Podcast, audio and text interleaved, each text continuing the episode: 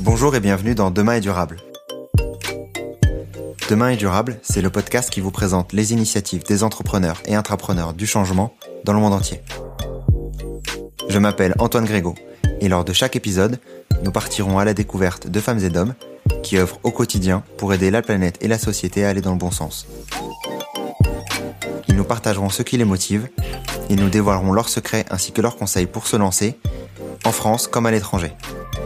L'objectif, c'est de commencer à agir durablement dès demain et ainsi de devenir acteur du changement à notre échelle. Aujourd'hui, je vous propose de vous évader, de parler de la mer, de son rôle et des dérives qui peuvent exister en France comme dans le monde. Je voulais en parler aujourd'hui avec l'une des expertes et l'une de ses représentantes les plus dévouées. Si je vous dis océan, biodiversité et combat, vous reconnaîtrez peut-être l'invité du jour. Si ce n'est pas le cas, attendez-vous à être bouleversé. Aujourd'hui, j'ai l'immense plaisir d'échanger avec Lamia Essemlali, directrice de Sea Shepherd France. Si l'océan meurt, nous mourrons tout simplement parce que c'est le premier organe de régulation du climat et qu'on lui doit plus d'une inspiration sur deux. En fait, c'est le premier puits de carbone.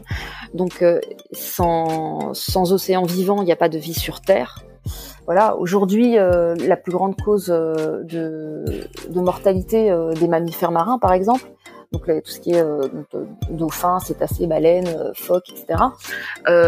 c'est plus plus les harpons explosifs, hein, c'est c'est les engins de pêche c'est les filets de pêche, c'est la demande en poisson, c'est le poisson qui est dans nos assiettes. Sea Shepherd, c'est une ONG vouée à la protection des écosystèmes marins et de la biodiversité. Cette ONG a été créée par l'emblématique Paul Watson en 1977.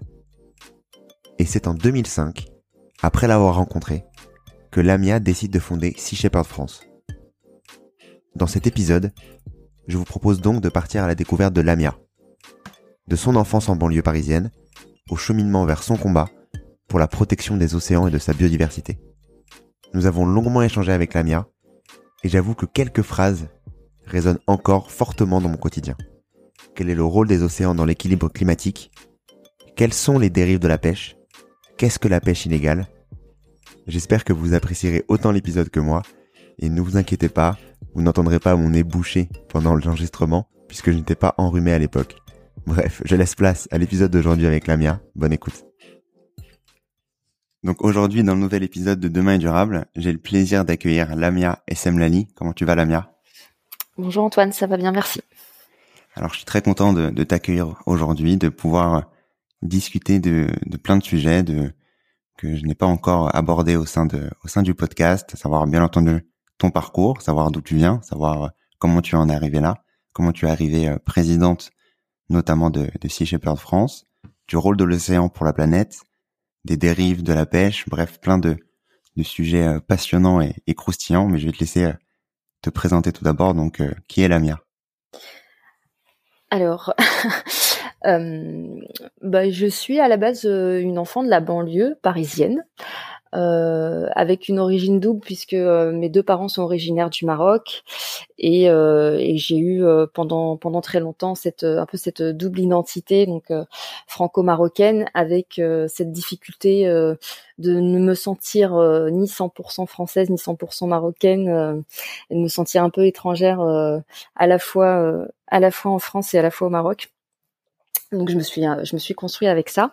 Et en même temps euh, depuis très très longtemps euh, avec euh, avec une empathie pour pour les animaux et et un attrait un attrait pour l'océan que je ne connaissais finalement qu'à travers mes mes moments de de vacances au Maroc où où je retournais dans dans ma famille maternelle.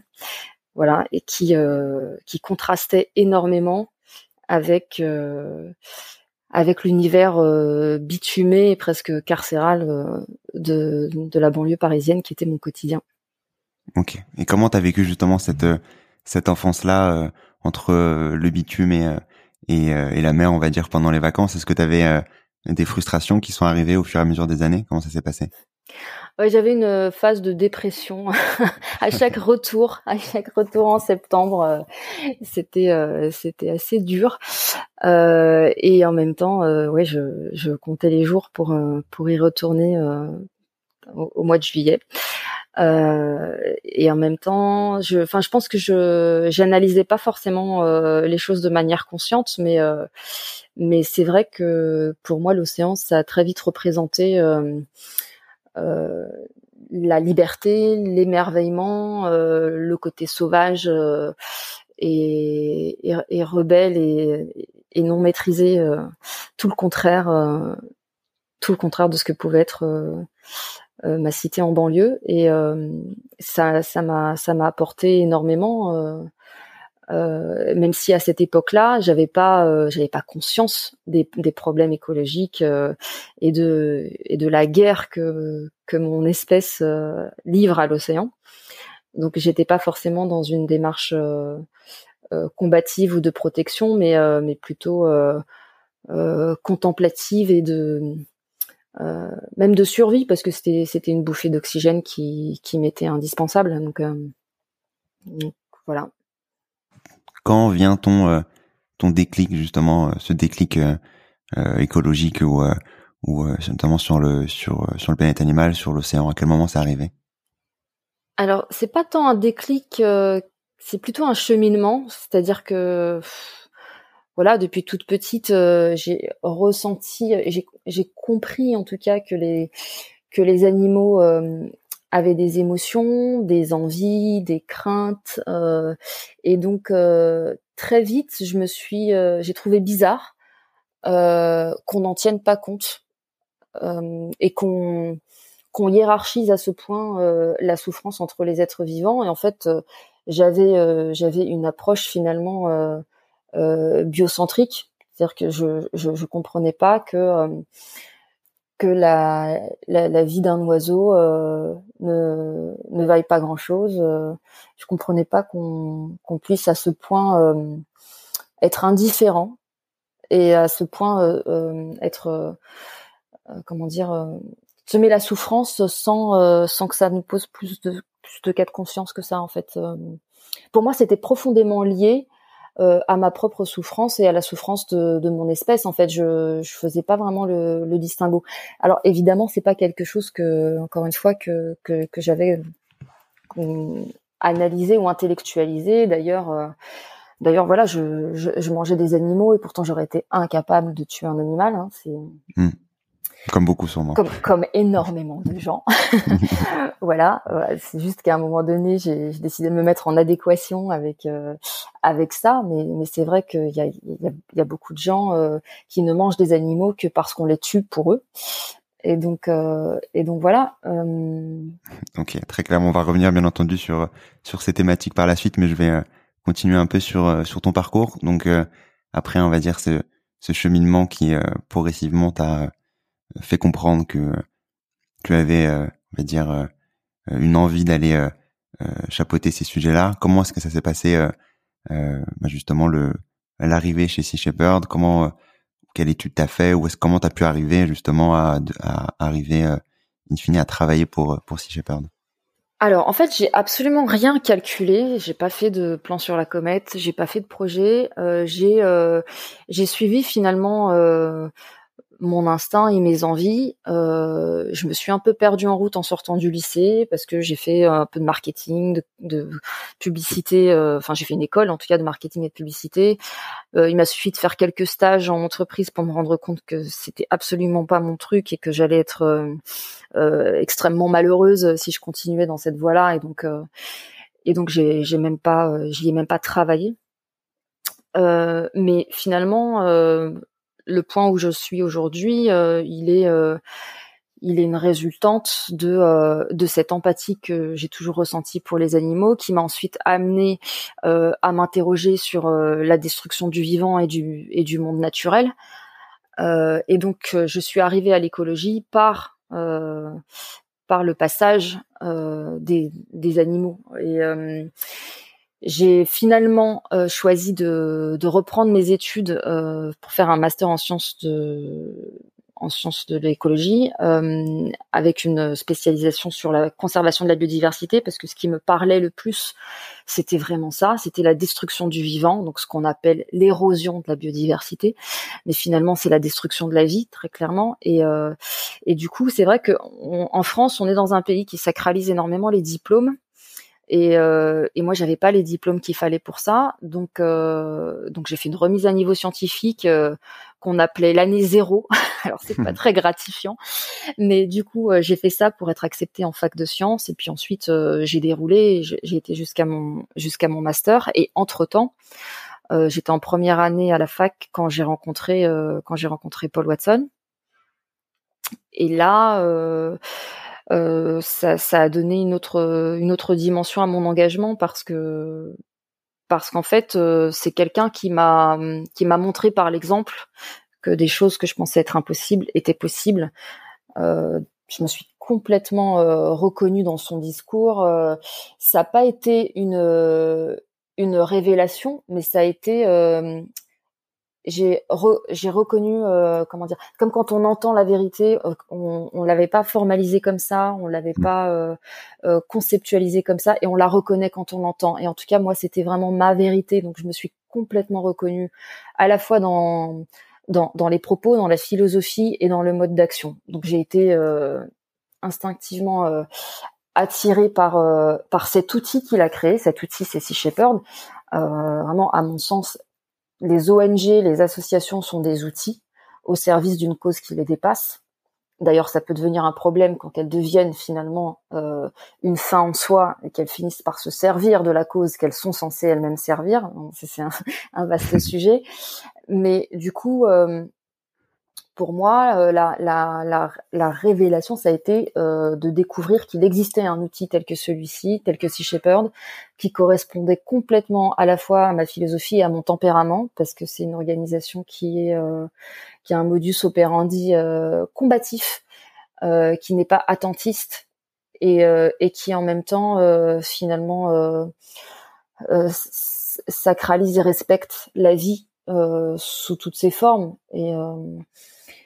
et à mon sens, euh, tous nos mots, euh, nos mots MAUX euh, viennent de là, viennent du fait qu'on a complètement désacralisé le vivant. on est dans une marchandisation du monde et des animaux et des, milieux naturels et même et même de nous-mêmes. Hein. Donc donc donc voilà. Après, les, les, choses se sont vraiment faites, comme je disais, sans sans aucun calcul euh, j'ai embarqué sur un bateau une première fois aux îles Galapagos, puis ensuite en Antarctique.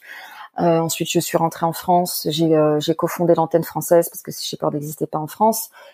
Et je me disais qu'il faudrait, il fallait absolument que Sea Shepherd existe en France et qu'on et qu'on alerte l'opinion publique française sur sur ce qui se passe au niveau de l'océan. Et à l'époque, j'avais même pas conscience à, de à quel point c'était important pour la France justement parce qu'on est le deuxième espace maritime au monde et qu'on a une énorme responsabilité et qu'en même temps on est euh, euh, on est très très très euh, en retard, très en deçà des enjeux et donc c'est particulièrement important que si Shepard soit présent et soit fort en France et qu'on contribue à reconnecter un peu les Français au milieu marin.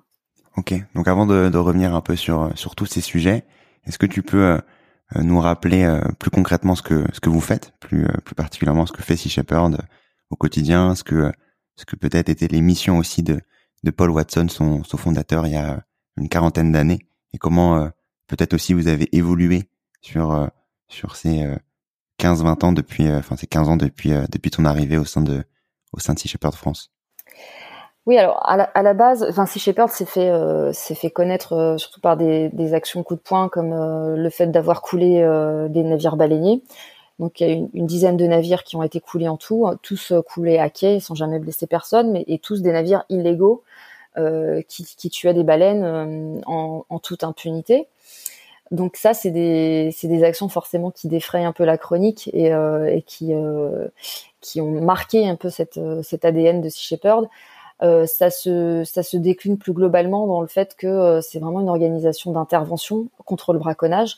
donc avec des milliers de kilomètres de filets qui sont qui sont confisqués, des actions des actions coup de poing qui qui marquent les esprits et qui ont un impact médiatique. Et ça, c'est fondamental parce qu'encore une fois, bah, la communication doit être au service de la cause.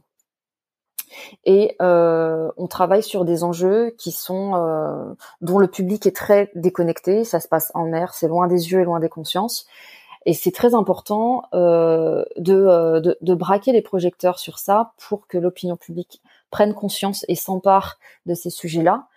Et le fait que euh, Sea Shepherd ait un mode d'action euh, aussi euh, percutant, ça permet de mettre les sujets sur la table. Et euh, pour ça, j'aime beaucoup une phrase que dit Paul qui résume bien cette euh, stratégie-là. C'est, de dire qu'une baleine qui se fait harponner, ça n'est pas une histoire, mais des gens qui risquent leur vie pour sauver cette baleine. Là, ça devient une histoire. Là, ça fait parler. Et, euh, et donc, euh, si Shepard a, a, toujours misé sur ça, euh, il y a énormément de travail en amont, du travail d'enquête, de stratégie, et sur le terrain, c'est faire des actions qui vont être à la fois euh, efficaces parce qu'elles permettent de sauver des vies euh, et en même temps elles permettent de faire parler des sujets, de les mettre sur la table et de lever le voile sur cette opacité euh, et cette impunité qui règne en mer. Donc ça c'est pour les actions sur le, braconnage. Après on fait aussi beaucoup de, on a et de plus en plus un rôle de, de lanceur d'alerte sur des questions de pêche euh, qui sont euh, qui sont encore légales, mais parce que on a on a des réglementations qui sont beaucoup trop laxistes et qui sont même parfois des pousses au crime, qui sont tellement permissives qu'en fait elles sont vidées de leur substance. Donc ça, je pourrais donner quelques exemples tout à l'heure. Ouais, euh, et on développe aussi beaucoup depuis enfin, ces dernières années des partenariats avec des gouvernements, des gouvernements qui ont la volonté politique de lutter contre la pêche illégale et contre la surpêche euh, dans leurs eaux territoriales, mais qui n'ont pas forcément les moyens économiques et les, moyens maritimes de le faire. Et donc là, euh, ça donne lieu à, des partenariats qui sont extrêmement efficaces, euh, parce que nous, on met à disposition les bateaux, sachant que tous nos bateaux sont, sont financés par monsieur et madame tout le monde, hein, on vit exclusivement des dons. Mmh. Et donc, on met à disposition ces équipages et ces navires pour euh, pour protéger les eaux territoriales de pays qui sont pillés euh, et dans lesquels il y a des saccages euh, innommables. Là, pas plus tard qu'il y a une dizaine de jours, on a encore filmé un, navire de, pêche, un tonnier, qui avait capturé deux baleines à bosse dans son dans son filet et qui a refusé d'ouvrir le le, le, filet parce qu'il voulait pas perdre sa pêche. Donc, ce qui est complètement illégal. Hein. Normalement, la loi au, au, Gabon, ça se passe au Gabon, oblige à ouvrir le, le filet. Donc, euh, on a pu euh, filmer ces images qui ont extrêmement choqué euh, le ministre de la Pêche du Gabon, qui va prendre des mesures drastiques contre ce navire-là. Et donc là, c'est intéressant parce que justement, avant ce partenariat avec Sea Shepherd, le, Gabon n'ayant pas les moyens maritimes suffisants pour aller sur les zones de pêche au thon qui sont très au large, en fait, n'avait jamais effectué aucun contrôle des pêches. Donc ça, ça, c'est très intéressant aussi. Ok, on va revenir sur euh, sur tous ces sujets bien entendu. Euh, Peut-être démarrer par euh, par on va une introduction euh, plus globale de de l'océan avant de parler bien entendu de la pêche qui est un, un des un des mots et surtout un, un, un, mot la plus grosse menace aujourd'hui. Hein, la plus grosse menace, d'autant plus par par ces par ces dérives. Est-ce que tu peux nous parler un peu du rôle de l'océan? Je je me rappelle d'une d'une citation je pense qu'elle vient de Paul Watson, de, qui dit si l'océan meurt, nous mourrons. Euh, donc le fondateur de, de Sea Shepherd. Est-ce que tu peux euh, euh nous nous décrire un peu cette cette citation peut-être et peut-être plus globalement le le rôle de l'océan pour pour la planète? Oui, donc c'est vrai. En fait, si le si l'océan meurt, nous mourrons tout simplement parce que c'est le premier organe de régulation du climat et qu'on lui doit plus d'une inspiration sur deux. En fait, c'est le premier puits de carbone. Donc, sans sans océan vivant, il n'y a pas de vie sur Terre. Euh, ça, c'est d'un point de vue biologique. Alors, c'est parce que, en, gros, le phytoplancton, hein, le phytoplancton, c'est euh, c'est ce qui, ce qui produit le plus d'oxygène, bien plus que les forêts. Et le phytoplancton euh, n'est possible que que grâce à l'ensemble de la vie marine. Donc, c'est pour ça qu'il y a des études qui sont sorties et qui expliquent qu'en fait, une baleine équivaut à plus de 30 000 arbres en, en termes de, de lutte contre le changement climatique. donc ça, c'est d'un point de vue d'un point de vue biologique. et puis et puis après, on, on, a tendance à l'oublier, mais on vient tous de de l'océan. C'est c'est vraiment c'est c'est notre berceau. Et on en a besoin aussi d'un point de vue spirituel et philosophique.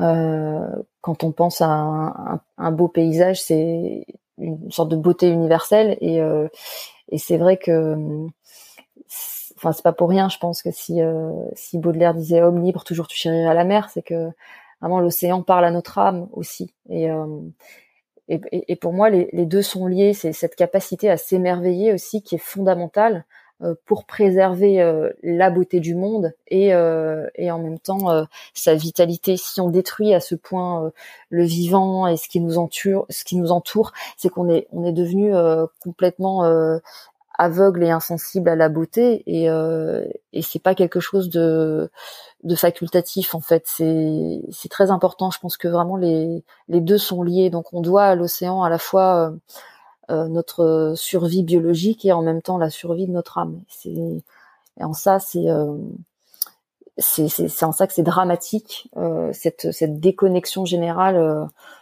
des gens à l'océan où on fait pas du tout le lien. Et c'est pour ça que je, cite souvent Eric Tabarly, navigateur français assez célèbre, qui disait que pour les Français, l'océan c'est le machin bleu qu'ils ont dans le dos quand ils étalent leur serviette de bain sur la plage. Et, euh, c'est, dramatique cette réalité-là parce que c'est, vrai malheureusement pour la, la plupart des, des, Français, pour la plupart des gens et pour la plupart des Français. Et encore une fois, comme on est les citoyens de la seconde nation la plus importante au niveau maritime, euh, et ça a des conséquences, des répercussions qui sont catastrophiques. Et, pour moi, l'enjeu aussi au niveau de Sea Shepherd France, il est d'aider ce grand public à se renouer, à se reconnecter à l'océan, à se souvenir que si l'océan est notre berceau, il sera aussi notre tombeau. Donc il est, fondamental qu'on s'y intéresse de nouveau, qu'on se reconnecte à lui. Ok, très clair. Mais du coup, comment retrouver ce, cette euh, reconnexion? Quelles sont les, les, actions que vous pouvez effectuer euh, au quotidien qui euh, vont dans ce sens-là alors, bah, c'est vrai que nous, on a, beaucoup d'actions de terrain, mais on a aussi, on fait aussi beaucoup de, sensibilisation. Euh, euh, on fait beaucoup de conférences, de documentaires. Euh, on sort des bouquins, tous les récits en fait, tout ce qu'on raconte, tout ce qu'on expérimente, ce qu'on fait en mer, ça interpelle les gens parce que, encore une fois, même si on ne se sent pas particulièrement concerné de voir qu'il y a des gens qui qui donnent autant et qui sont prêts à risquer autant pour sauver l'océan, ça, ça interpelle. Et je pense qu'on est des vecteurs. Finalement, on est, euh, on est en quelque sorte des ambassadeurs auprès de notre propre espèce, des ambassadeurs de l'océan. Euh, voilà. Et je, me dis qu'on a, il y a, vraiment du boulot parce que quand on quand on expose des cadavres de dauphins euh, qu'on trouve, quand on les expose dans les centres-villes pour alerter les gens sur sur les dommages de la de la pêche, puisque c'est les dauphins qu'on trouve sont tués par des engins de pêche. Il y a, y a, beaucoup de gens qui nous disent, euh, qui sont très étonnés et qui nous disent mais on n'a pas de dauphins en France. Et donc euh, on part, on part de très très loin. Et on a aussi un problème qui est euh, une amnésie collective sur sur ce qu'était l'océan et, ce qu'était cette planète avant qu'on avant qu'on commence à la détruire. Et, et en, ça, je trouve que c'est fondamental aussi. C'est pour ça je j'essaie de, de l'aborder très souvent quand, quand je donne des conférences, de, de parler de ce devoir de mémoire euh, et de lire un peu les récits historiques, voir ce qu'était l'océan. Quand on lit que euh, euh, il y a quelques siècles, sur la façade atlantique française, les bateaux devaient s'arrêter pendant des jours pour laisser passer les baleines, qu'on compare à ce que c'est aujourd'hui, voilà, quand il y a une baleine qui s'approche d'un port et qu'on a un article dans la presse locale, mmh. parce que événement insolite, c'est dramatique en fait. On est vraiment l'océan n'est déjà plus que l'ombre de lui-même. Et c'est important de prendre conscience de ça pour se, se rendre compte à quel point il est déjà très très tard. Et donc, euh, on est en train de se battre pour sauver euh, les, derniers bastions du vivant. Et donc, ça permet aussi de prendre la mesure de, euh, de la gravité de la situation et de notre pouvoir de destruction. Et donc, de l'importance qu'il y a et de l'urgence qu'il y a à réagir. Ok, très clair. on va en parler, continuer à en parler pendant pendant l'épisode. Parler également de la pêche, qui est un sujet très important et qui est central, notamment dans dans vos actions, car elle elle dessine littéralement le, le, vivant au sein des océans. Est-ce qu'il existe une manière de euh, pêcher, de manger du poisson euh, durable? Bah, Sur une planète avec plus de 7 milliards d'êtres humains, c'est un peu compliqué. Euh, la, seule pêche qui se, qui se justifie réellement d'un point de vue écologique, c'est la pêche de subsistance. Il y a suffisamment de poissons dans l'océan pour répondre aux besoins de subsistance de, ceux qui en ont besoin. Mais la pêche de subsistance, c'est à peu près 2% de la pêche mondiale. Donc euh, l'écrasante majorité, euh, c'est de la pêche commerciale, de la pêche illégale, euh, c'est de la surpêche. Euh. et donc et donc voilà, le, problème, il est aussi, il vient aussi du fait que on, on considère pas la pêche comme comme ce que c'est réellement. C'est-à-dire que la pêche, c'est une opération de chasse à grande échelle avec des moyens, euh, avec des moyens démesurés par rapport à ce que l'océan peut encaisser. Et donc, euh, et en même temps, on a une, une, une déconnexion et une, une euh, un manque de conscience et de considération euh, énorme pour les poissons, puisque c'est des choses qui sont très révélatrices. Hein, c'est ne serait-ce que la sémantique, les mots qu'on emploie pour euh, pour parler de ça. Quand on les populations de poissons, les, les quotas de pêche sont fixés en tonnes euh, ça viendrait à l'idée de personne de, de, parler de tonnes de girafes ou de tonnes de chiens, euh, euh de tonnes de chats. Mais les poissons, c'est des, des, tonnes, donc c'est de la marchandise. Euh, quand on dit qu'on est végétarien, euh, ça arrive encore très souvent qu'on vous propose une salade niçoise ou du saumon fumé. Donc, on considère pas les poissons comme des animaux, comme des individus à part entière. Pourtant, il suffit de s'intéresser un petit peu euh, euh, aux, recherches scientifiques, aux études scientifiques euh, sur le sujet. Et on voit bien que, évidemment, ce sont des individus avec une sensibilité, avec une intelligence et même avec une personnalité individuelle. mais bon, au niveau du grand public, on est à des années-lumière de ça, parce que les poissons sont trop éloignés de nous, ils ne nous ressemblent pas du tout. Et donc, on a tendance avoir une empathie qui est inversement proportionnelle euh, euh, au degré de ressemblance. donc euh, c'est aussi pour ça qu'on ressent en général plus d'empathie bah, pour les mammifères. c'est pour ça que les gens arrêtent souvent ou diminuent en tout cas leur consommation de viande et vont se rabattre sur le poisson ou en tout cas pas forcément se poser la question sur, sur le poisson. voilà, c'est ce, ce, manque d'empathie envers envers des êtres qui sont trop différents de nous. Donc, euh, mais aujourd'hui, euh, pour répondre à ta question, euh, effectivement, la pêche est devenue la plus grande menace qui pèse sur l'océan. Ça, les études scientifiques sur le sujet sont unanimes. Euh, on a aujourd'hui des capacités euh, de pêche qui sont euh, qui sont disproportionnées.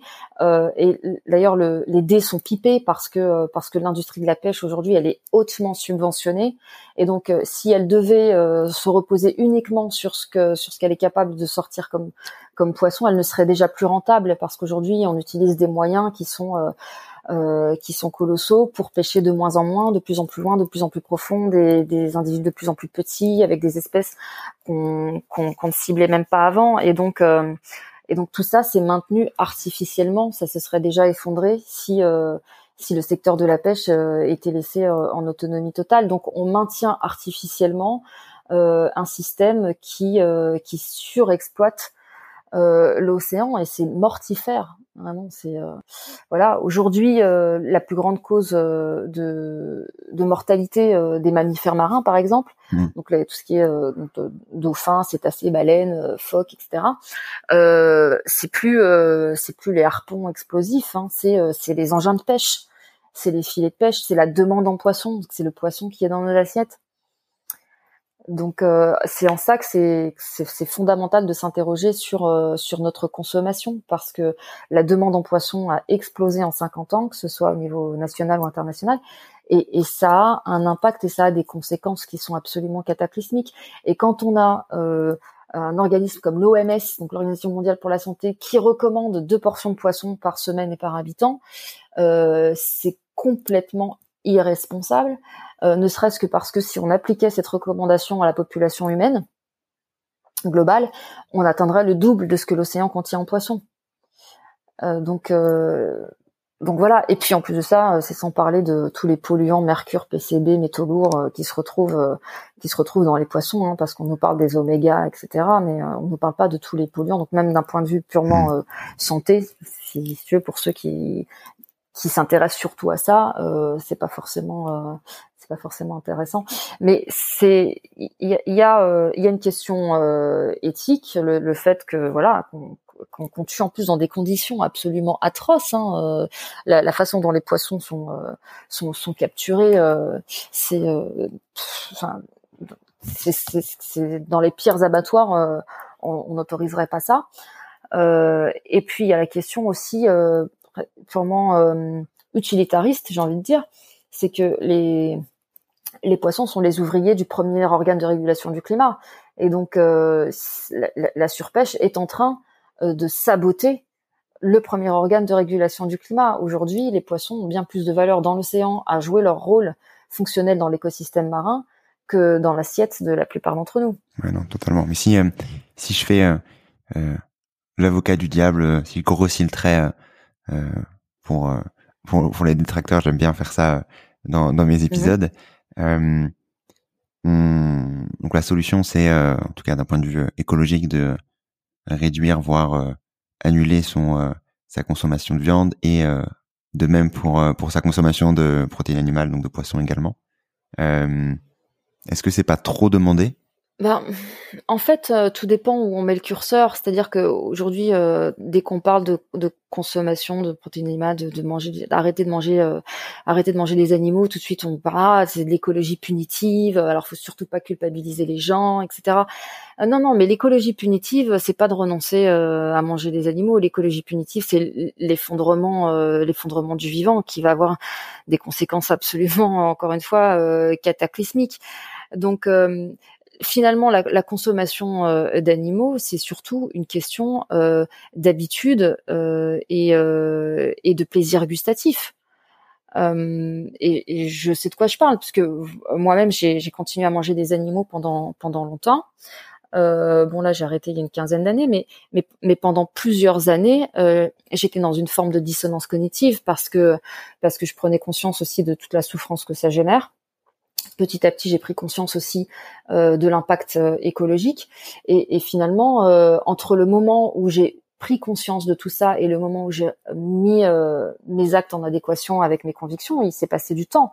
Donc, euh, je, je, connais ce, ce, sentiment de dissonance cognitive dans lequel finalement se, se retrouvent beaucoup de gens et qui explique aussi pourquoi euh, pourquoi on franchit pas le, le, le cap. Simplement, à un moment donné, euh, en tout cas en ce qui me concerne, c'est devenu une question de euh, euh, d'honnêteté envers moi-même, euh, un, un, sentiment d'hypocrisie et où j'ai fait la balance en fait entre le, le, plaisir gustatif que je pouvais en tirer et et, et, et l'impact que ça que ça avait sur la planète et, et j'avais envie de j'avais pas envie de contribuer à ça. On contribue de toute façon, d'une façon ou d'une autre, à partir du moment où on existe, où on est, du jour de notre naissance, on a, on a une empreinte écologique, on a un impact. Voilà. Bon, euh, la question, elle est surtout de savoir comment est-ce qu'on en prend conscience et comment est-ce qu'on fait pour euh, le réduire euh, le plus possible et essayer de le compenser du mieux possible. Donc, euh, donc voilà. Après, il y a aussi comment dire C'est aussi pour ça que c'est un, un, sujet assez touchy, qui est très peu abordé finalement par euh, la plupart des ONG euh, écologiques. Hein. On, on, on, marche sur des yeux, on n'a pas envie de braquer les gens parce que voilà, les gens c'est des donateurs, mmh c'est des adhérents. Euh, euh, quand on est euh, politique, ben les gens c'est des électeurs. Et donc dire aux gens, bon, euh, votre alimentation là euh, ça va pas. Notre alimentation ça va pas va falloir euh, changer drastiquement. C'est pas un message facile parce que c'est pas un message que les gens ont envie d'entendre en fait. Mais c'est un message qu'ils ont besoin d'entendre. C'est factuel. Cette planète n'est pas conçue n'est pas préparée n'est pas en mesure d'absorber 7 milliards d'êtres humains qui mangent de la viande et du poisson. Ça n'est pas possible en fait. Ça n'est pas possible sans tout détruire. Donc il faut poser les choses et ensuite voir comment est-ce qu'on fait pour pour révolutionner finalement notre notre alimentation parce que c'est vraiment par notre alimentation qu'on a le plus gros impact. mais il y a aussi la question, je pense, de c'est vrai que si on a le sentiment qu'en arrêtant de manger de la viande et du poisson, on va avoir une une alimentation triste, qu'on va être puni, qu'on va être carencé, bon, forcément, ça donne pas envie du tout. Euh, mais c'est loin d'être le cas en fait. Euh, il y a un univers culinaire qui existe en dehors euh, des protéines animales qui est absolument incroyable. Et, et moi, encore une fois, parce que j'en ai fait l'expérience personnelle, puisque quand j'ai rejoint Sea Shepherd la première fois, je mangeais de la viande et du poisson, et, et quand je suis partie en Antarctique sur ma première grosse mission, j'appréhendais énormément d'être d'être végane pendant deux mois. Je me dis mais ça va être horrible, ça va être triste à mourir. On va manger on va manger de la salade tous les jours.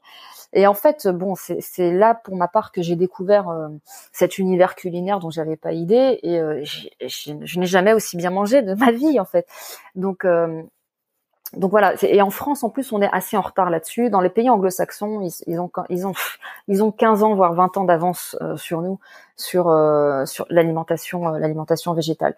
Et donc ils arrivent à proposer énormément de choses. Alors on a progressé. Hein. Euh, il y a de plus en plus de, restaurants euh, végétariens, végétaliens euh, en France aussi. Hein.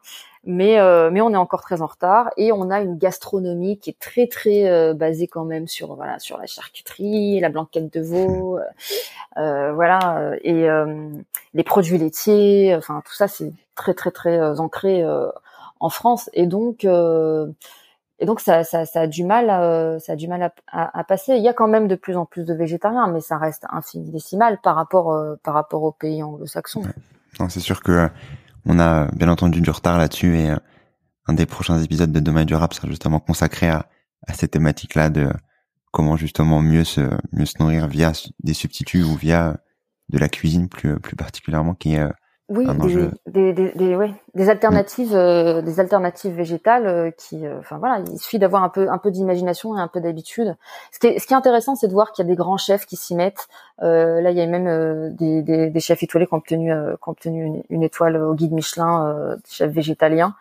Et, et, en même temps, à côté de ça, il y a, il y a des incohérences comme ben, certains, certains congrès, certaines conférences. bah, là, j'étais à euh, à l'IUCN à, à, Marseille, euh, donc euh, pour la conservation de la nature, l'Union internationale pour la conservation de la nature. Bon, c'est voilà, c'est viande et poissons à profusion. donc voilà, ou même des événements qui sont sur le gaspillage d'eau potable, où on va proposer moult, moult comment dire menus à base de viande en tout genre, quand on sait que la première euh, cause de pollution des nappes phréatiques et de gaspillage d'eau potable, euh, bah c'est le bétail. c'est euh, voilà, c'est c'est complètement contradictoire. Et il y a même un certain degré de d'hypocrisie. Non, c'est sûr que que c'est c'est un sujet complexe. Mais avant de avant de passer peut-être sur sur les les la partie plus illégale de, de la pêche, pour terminer un peu ce, cette thématique de la pêche intensive qui justement euh, euh, tue les océans de manière euh, bien entendu massive. est-ce qu'il est cap est-ce qu'il est possible de consommer du du du poisson localement dans le sens où il est pêché je ne sais pas à la ligne dans avec des des des typologies de enfin des, des espèces du coup locales etc est-ce que c'est une, politique ou peut-être l'élevage ou je ne sais pas d'autres d'autres euh, non bah en fait euh, qui dit pêche locale ne veut pas dire pêche durable euh, qui dit petit bateau ne veut pas dire bateau sélectif la mer Méditerranée, c'est un exemple emblématique. Hein. C'est la mer la plus surpêchée au monde. 92% des bateaux en Méditerranée font moins de 12 mètres et font de la pêche locale. Donc, c'est non et puis la pêche à la ligne alors euh, bon ça, ça, peut être plus sélectif mais c'est surtout euh, le choix des hameçons euh, la taille des hameçons le nombre d'hameçons la zone de pêche la période de pêche il y a plein de critères qui font qu'une pêche va être sélective ou pas et de toute façon il y a une équation qui est insoluble c'est qu'en fait on est trop nombreux pour pour manger du poisson. C'est, on, on, ne fait pas partie de l'écosystème marin. Nous, on est une pièce rapportée en fait. Donc, ce que je veux dire par là, c'est que là où les prédateurs marins comme bah, les, les, requins, les baleines, les dauphins, les phoques, fertilisent l'océan et donc contribuent à régénérer cet océan dont ils se nourrissent, nous, nous sommes un intrus. Nous, la seule chose qu'on rejette à la mer, c'est nos déchets et nos polluants. Donc, on ne fait que lui prendre, en fait. C'est en ça qu'on n'est pas du tout. Les pêcheurs ne sont pas euh, des agriculteurs des mers, comme j'ai pu l'entendre assez souvent. Ce sont des chasseurs. Ils chassent, ils traquent, ils prennent, ils capturent, ils tuent. Euh, ils ne récoltent pas ce qu'ils sèment. Ceux qui récoltent ce qu'ils sèment, ce sont, euh, ce sont les dauphins, les baleines. Euh, c'est toutes ces espèces qui font partie intégrante de l'écosystème marin, qui contribuent à fertiliser dans une sorte de cercle vertueux. Et nous, il faut qu'on garde à l'esprit que nous sommes un intrus dans tout ça et que euh, nous ne faisons que nous servir. Et donc, on doit être particulièrement vigilant sur euh, sur notre impact. Euh, voilà. Et donc, et en plus, on est extrêmement nombreux. Donc, et on a des moyens technologiques aujourd'hui de traquer les poissons jusque dans les moindres recoins. Donc, tous les ingrédients sont réunis pour pour une, destruction totale en fait. Et donc, euh, c'est ça qu'il faut avoir à l'esprit, c'est que parce qu'on est si nombreux, on doit adapter nos comportements et nos modes de vie. C'est-à-dire qu'on ne peut pas se comporter comme si on était 100 millions d'êtres humains. C'est il y a un prix à payer à cette démographie qu'on a atteint. Et donc on doit s'adapter. Et ça c'est la règle hein, pour toute espèce. Euh, Darwin l'a très bien expliqué dans l'évolution, euh, la théorie de l'évolution. Hein. Toute espèce qui ne s'adapte pas au, changement disparaît. Donc nous, ce sont des changements que nous avons nous-mêmes provoqués. Et il va falloir qu'on s'adapte euh, au nombre qu'on a atteint et à, nos, capacités de destruction. Il faut qu'on en ait conscience. Sinon, euh, on va disparaître aussi. D'ailleurs, euh, je, le rappelle de temps en temps, c'est que on a l'impression que nous sommes euh, euh des maîtres suprêmes euh, de, de l'évolution, mais en fait notre espèce ne va pas si bien que ça, puisque les trois signes avant-coureurs de l'extinction d'une espèce, c'est l'explosion démographique, l'occupation de toutes les niches écologiques et la surexploitation des ressources. Donc on est en plein dedans, on est dans un processus d'extinction. Euh, c'est juste que on, est tellement déconnecté de la nature et des lois naturelles qu'on ne peut pas se permettre d'enfreindre euh, de la façon dont on est en train de le faire sans en payer les conséquences. Pour revenir sur euh, sur sur la pêche, sur comme tu disais le fait qu'on soit trop nombreux pour continuer à consommer du poisson de, de, cette manière et consommer du poisson de manière plus plus précise euh, quelle que soit quelle que soit l'espèce. Euh, vous agissez aussi sur euh, plus que la pêche intensive, la pêche illégale, les les atteintes illégales, les abus qui peuvent qui peuvent exister, que ce soit à l'étranger, mais également en France. Est-ce que tu peux me partager peut-être deux deux exemples de vos actions et peut-être des abus qui peuvent exister, que ce soit à l'étranger et, et mmh. surtout aussi en France, parce qu'on se rend peu compte de de l'impact que que peuvent avoir la pêche euh, également euh, euh, française. On a l'impression que on est les les gentils dans dans l'histoire. Oula non, on est plutôt dans le camp des mauvais élèves hein, au niveau français. Mais bah, pour pour la pêche illégale à l'étranger, nous on a développé énormément de campagnes en Afrique de l'Ouest, qui est la zone la plus braconnée du monde. et donc c'est à peu près 40% de la pêche en Afrique de l'Ouest qui est illégale, donc c'est énorme. Euh, et ça répond surtout euh, à une demande de poissons euh, étrangères, hein, c'est-à-dire donc c'est, c'est des bateaux, c'est des bateaux européens, chinois et russes. Et donc il y a beaucoup de poissons qui est, qui est pêché en Afrique de l'Ouest, soit de manière complètement illégale, soit dans le cadre de partenariats avec l'Union européenne qui sont pas du tout, comment dire, justes. Euh, et donc il y a beaucoup de poissons comme ça qui, euh, qui arrivent euh, qui arrivent sur les sur les marchés dans les poissonneries européennes et notamment en France. D'ailleurs, il y a une étude qui est parue là-dessus sur le fait que on, le fait chaque année à un instant T au moment de l'année. On dit qu'on a épuisé toutes les ressources planétaires pour l'année. Bon, alors pour les poissons en France, c'est ça arrive au mois d'août.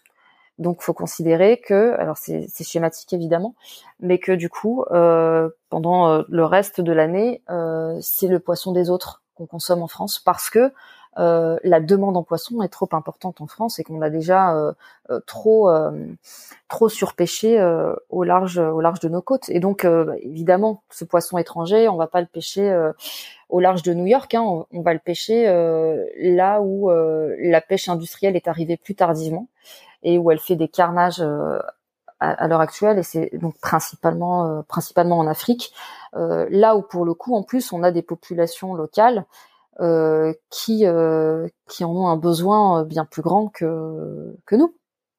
Donc donc ça c'est une chose. Je citais en exemple nos, nos, campagnes au Gabon, mais on travaille aussi avec le Bénin, avec le Liberia, avec Sao Tomé. on a fait des campagnes avec la Tanzanie, avec la Namibie. Et, et voilà, il y en a d'autres qui sont en cours et c'est extrêmement euh, productif parce que ça a permis euh, l'arrestation de, euh, de, très nombreux navires. On en est à plus d'une cinquantaine euh, navires qui pêchaient, qui pêchaient illégalement ou qui avaient des licences mais qui pêchaient des espèces interdites ou qui pêchaient avec du matériel de pêche interdit. Illégal, ça veut dire, ça veut dire quoi du coup? C'est pêcher, comme tu disais, des, des espèces interdites. C'est quoi le l'illégal dans, dans la pêche? Alors il y a il y a plusieurs choses qui vont faire que la pêche est illégale. Soit euh, on pêche en zone interdite, euh, donc parce qu'il y a beaucoup de, navires, euh, notamment de, de, chalutiers par exemple, qui pêchent dans la bande côtière qui est normalement réservée aux tout petits bateaux. Euh, qui donc vont faire des vont faire un carnage à ce niveau-là, euh, en plein dans les nurseries de poissons. Il y a aussi le matériel de pêche euh, interdit. Il y a, certains, certaines méthodes de pêche qui sont interdites parce qu'elles ont été identifiées comme étant particulièrement destructrices. certaines espèces qui sont protégées et que, qui vont être capturées aussi. Mais alors ça, on y reviendra quand je parlerai de la France, si mmh. tu veux. il y a des bateaux qui pêchent tout simplement euh, sans aucune licence de pêche. Donc là, c'est du euh, du braconnage outrancier. Donc ils ont absolument pas le droit de pêcher. Ils viennent ils pêchent, voilà, parce que il n'y a pas de contrôle et parce que souvent les euh, les rares contrôles qui qui aboutissent à des arrestations donnent lieu à des à des sanctions qui sont dérisoires. Voilà. Et ça, c'est particulièrement le cas, notamment en France, où euh, la France a déjà été épinglée d'ailleurs euh, par euh, par l'Europe. Hein. On a dû payer des millions d'euros d'amende pour le laxisme des contrôles en matière de pêche. parce qu'il y a quasiment pas de contrôle de pêche en mer.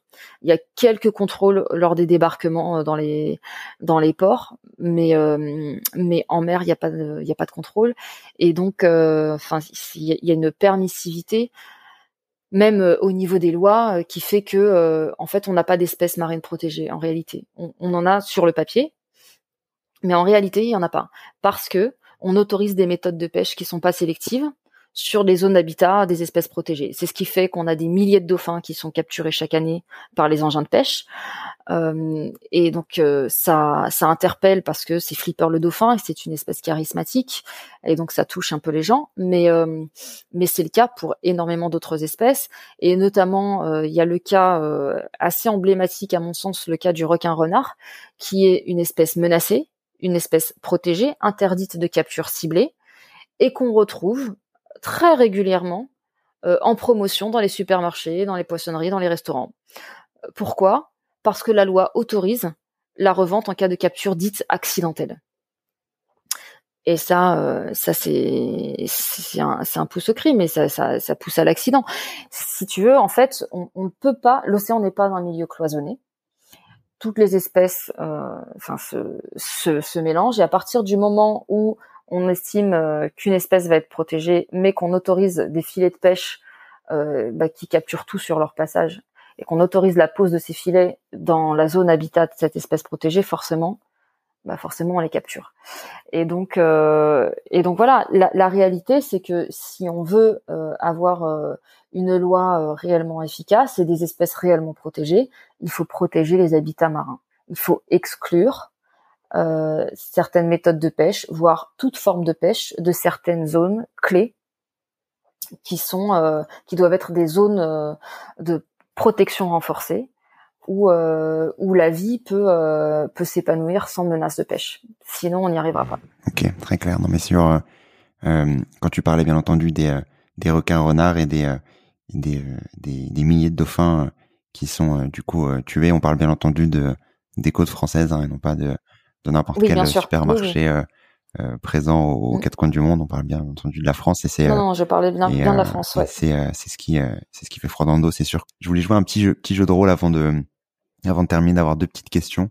Tu parlais au début de l'épisode de des campagnes que vous pouvez être, que vous pouvez effectuer. Euh, Je trouvais intéressant de, de comprendre justement euh, quels sont les critères qui fait que euh, vous allez euh, réaliser telle mission. Comment est-ce que ça se passe, les coulisses, les coulisses de de, de Sea mm. Shepherd? Comment est-ce que vous choisissez ces missions-là? Quelles sont peut-être les difficultés, les les priorisations qui peuvent qui peuvent exister? Est-ce que tu peux nous nous parler un peu de ça? Alors, ce qui va euh, déterminer euh, le choix des missions, parce que euh, on est malheureusement on n'est pas en mesure de faire toutes les missions qu'on voudrait faire parce qu'on a des moyens des moyens financiers qui sont limités et donc on est obligé effectivement de faire des choix qui sont qui sont souvent difficiles. Ces choix, on va les faire toujours en fonction de où est-ce qu'on va être le plus efficace, où est-ce que l'enjeu est le plus urgent et les conséquences les plus les plus importantes. Et euh, donc c'est ce qui fait par exemple que euh, bah, qu'on est en Afrique de l'Ouest parce qu'il y a un enjeu colossal et en même temps il y a une volonté euh, des gouvernements concernés qui fait que euh, on peut mettre en place une stratégie euh, extrêmement efficace. Sur ce qui est de la France, aujourd'hui, nos principales missions, elles sont sur les captures de dauphins, parce que c'est l'arbre qui cache la forêt en fait. Sur sur le problème beaucoup plus global de la surpêche et de la pêche non sélective. On part du principe que si on n'arrive pas à sauver les dauphins, qu'on fait euh, ce capital sympathie énorme sur un massacre qui a lieu sur le pas de notre porte, on ne sauvera pas l'océan. Donc c'est une bataille là qu'on ne peut pas se permettre de perdre. Donc c'est fondamental. Euh, il y a un autre enjeu très important qui se qui se profile là au niveau de la France, c'est le programme de développement euh, d'éoliennes euh, en mer euh, qu'a prévu de faire l'État français sur les années qui viennent et qui, de la façon dont il est amorcé, en tout cas, euh, va être absolument catastrophique et va mettre en péril euh, la survie des oiseaux marins, euh, des mammifères marins et plus globalement de la vie marine, puisque euh, la France attribue certaines zones à des projets industriels d'éoliennes en mer. Et ces zones-là sont des zones cruciales, fondamentales, des couloirs de migration pour les animaux marins, des zones de reproduction, de repos et de nidification. Et donc, dans, dans sa cartographie d'usines éoliennes en mer, la France a oublié de prendre en compte la biodiversité marine. Et, ça, c'est absolument catastrophique. Et le Conseil national pour la protection de la nature a sorti un rapport là en juillet qui est alarmant, euh, vraiment, euh, qui explique à quel point, euh, si on continue sur cette lignée-là, on va foutre en l'air un siècle d'efforts de protection du littoral et on va condamner les oiseaux marins et la vie côtière et ça, euh, ça va être euh, un, enjeu fondamental sur lequel, on va, travailler au cours des prochains mois, voire des prochaines années, parce que s'il doit y avoir des éoliennes en mer, ça ne peut pas se faire aux dépens de la vie marine et on ne peut pas utiliser le prétexte de la lutte contre le changement climatique pour sacrifier la biodiversité. Comme je le disais au début de cet entretien, le premier organe de régulation du climat, c'est l'océan et c'est donc la vie marine. Et donc, euh, détruire la vie marine au prétexte de lutter contre le changement climatique, c'est une aberration totale. Donc, il faut absolument que la France revoie sa copie sur cette cartographie des usines éoliennes. Et pour ça, il faut que l'opinion publique s'empare du sujet parce que la majorité des gens, encore une fois, ne savent pas euh, concrètement ce que sont les éoliennes, quel impact ça va avoir, euh, surtout si si on se met à les installer comme ça sur les sur des zones qui sont cruciales pour euh, pour la vie marine. Parce qu'il faut bien avoir à l'esprit que euh, l'océan c'est pas euh, un océan de vie où la vie foisonne absolument partout. C'est plutôt euh, un grand désert avec des oasis dans lesquelles se réfugie la vie pour ben justement se nourrir se reproduire se reposer etc et donc c'est fondamental de préserver ces oasis qui sont d'abord et avant tout sur la bande côtière. Et c'est exactement là que nous on a décidé d'installer des usines éoliennes. Et donc euh, et donc ça c'est pas possible. Donc ça ça va être un enjeu fondamental. Et c'est compliqué parce que il y a un mythe aussi à déconstruire sur le fait que euh, les éoliennes sont euh, sont la panacée euh, et le, le, remède miracle à nos besoins à nos besoins énergétiques. Donc pour nous le le mot d'ordre il est surtout ne pas oublier la biodiversité. Il est hors de question de sacrifier la biodiversité à la lutte contre le changement climatique et au développement des éoliennes. C'est quoi ta vision de de la suite sur ces sujets-là? Quelles sont peut-être les les solutions qui peuvent exister à à court et moyen terme que euh, euh, que l'on peut euh, faire dans ces dans ces prochaines années alors, alors moi je je ferai pas de pronostic sur l'avenir parce que je sais vraiment pas ce que ça va donner tout ça.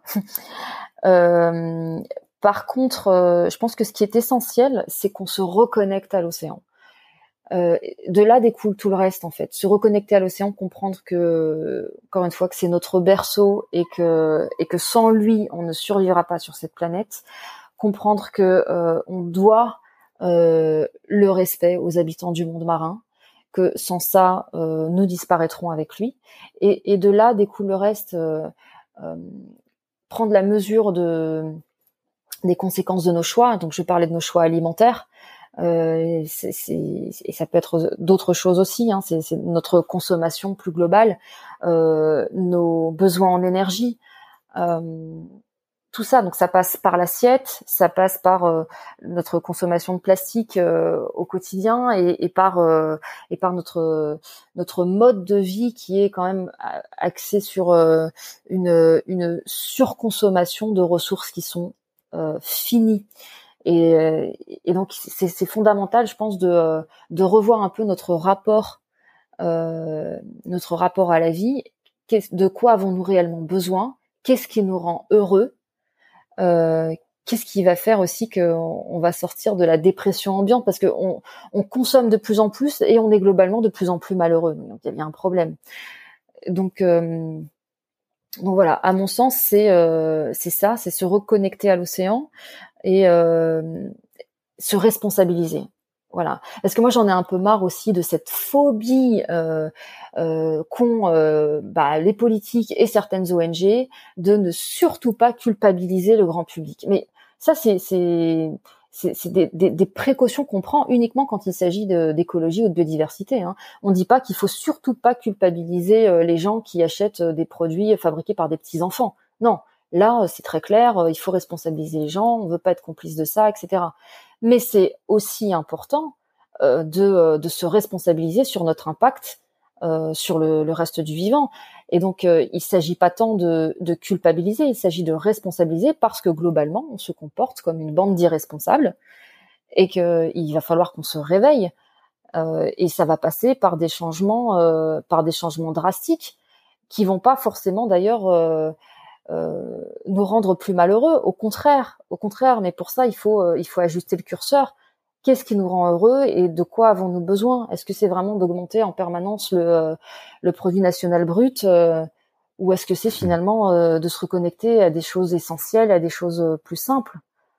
Et si on n'arrive pas à faire ça, je pense que de toute façon, on va au devant d'un un revers qui va être tel que vraiment c'est l'enfer qu'on est en train de préparer pour euh, pour demain et donc euh, tous ceux qui ont des enfants ou qui en tout cas euh, pensent aux enfants des autres sinon non pas eux-mêmes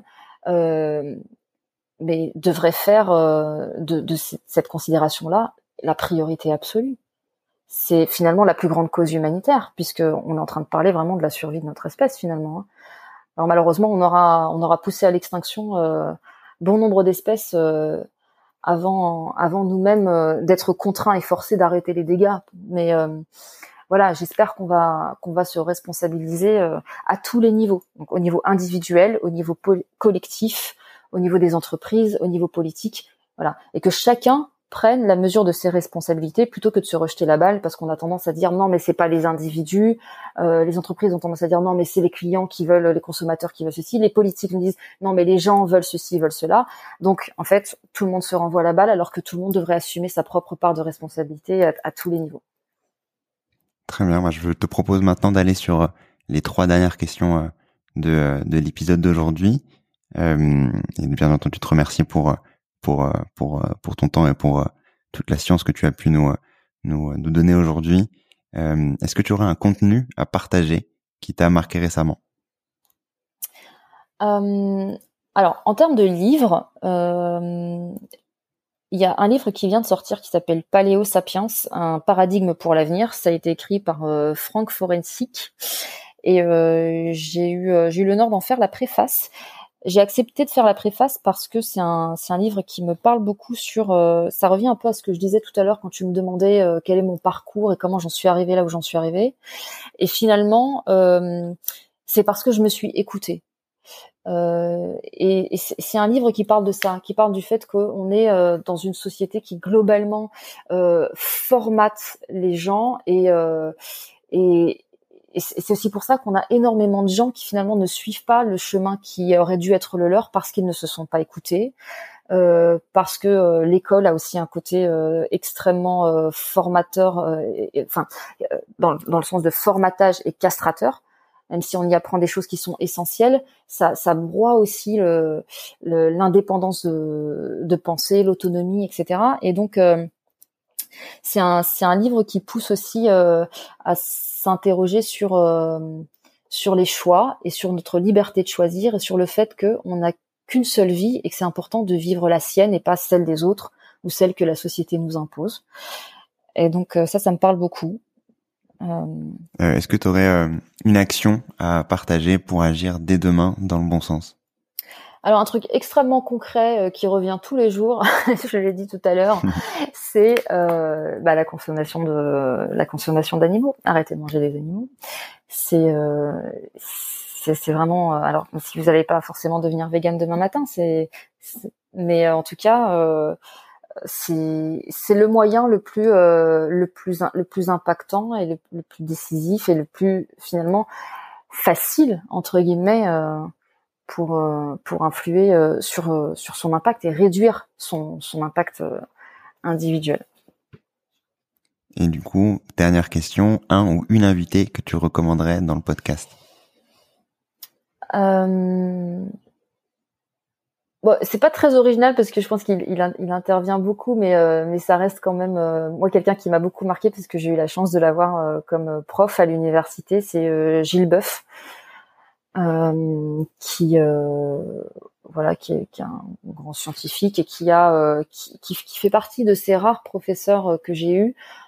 pourtant, je faisais un master en sciences de l'environnement, mais un des rares qui interrogeait les élèves sur sur notre responsabilité en matière d'écologie, sur notre impact sur euh, sur le reste de la nature, le reste du monde vivant. Et, euh, et voilà, il a une, il a une vision euh, une vision du monde qui est quand même basée sur le respect du vivant et, et du coup, je trouve qu'il a une, une, une philosophie une philosophie dans laquelle je me, je me retrouve globalement et il a cette capacité euh, à capter euh, capter l'attention des gens et, et, à toucher le cœur des gens. Et ça, c'est important quand on véhicule ce genre de message. Totalement. Ben, il sera, il sera contacté prochainement. Merci beaucoup, euh, Lamia, pour euh, pour ton temps et pour pour pour pour cet échange. Si on souhaite retrouver Sea Shepherd, où est-ce qu'on peut vous retrouver? Alors on a un site internet euh, et puis on est aussi présent sur les euh, sur les réseaux sociaux donc euh, Facebook, euh, Instagram, un peu Twitter aussi et puis et puis on est présent aussi bon avec avec la pandémie ça s'est un peu ralenti mais ça commence à reprendre sur tout plein d'événements un peu partout en France parce qu'on a une, une, dizaine de groupes locaux qui sont répartis et qui font qui font des rencontres et des conférences pour pour rencontrer le grand public. Ok, nickel. Bah, merci beaucoup, Lamia. Avec grand plaisir. Merci d'avoir écouté cet épisode. J'espère que tu l'as aimé. Comme tu le sais, l'objectif de demain est durable et que chacun puisse mieux comprendre les enjeux écologiques, les solutions qui existent, tout comme avoir des clés pour agir à son échelle. Si tu veux m'aider à faire connaître Demain est durable et me soutenir dans cet objectif, tu peux laisser un commentaire et une note 5 étoiles sur Apple Podcast. C'est ce qui permet à Demain est durable d'être visible du plus grand nombre et ainsi d'accélérer le changement. À très vite.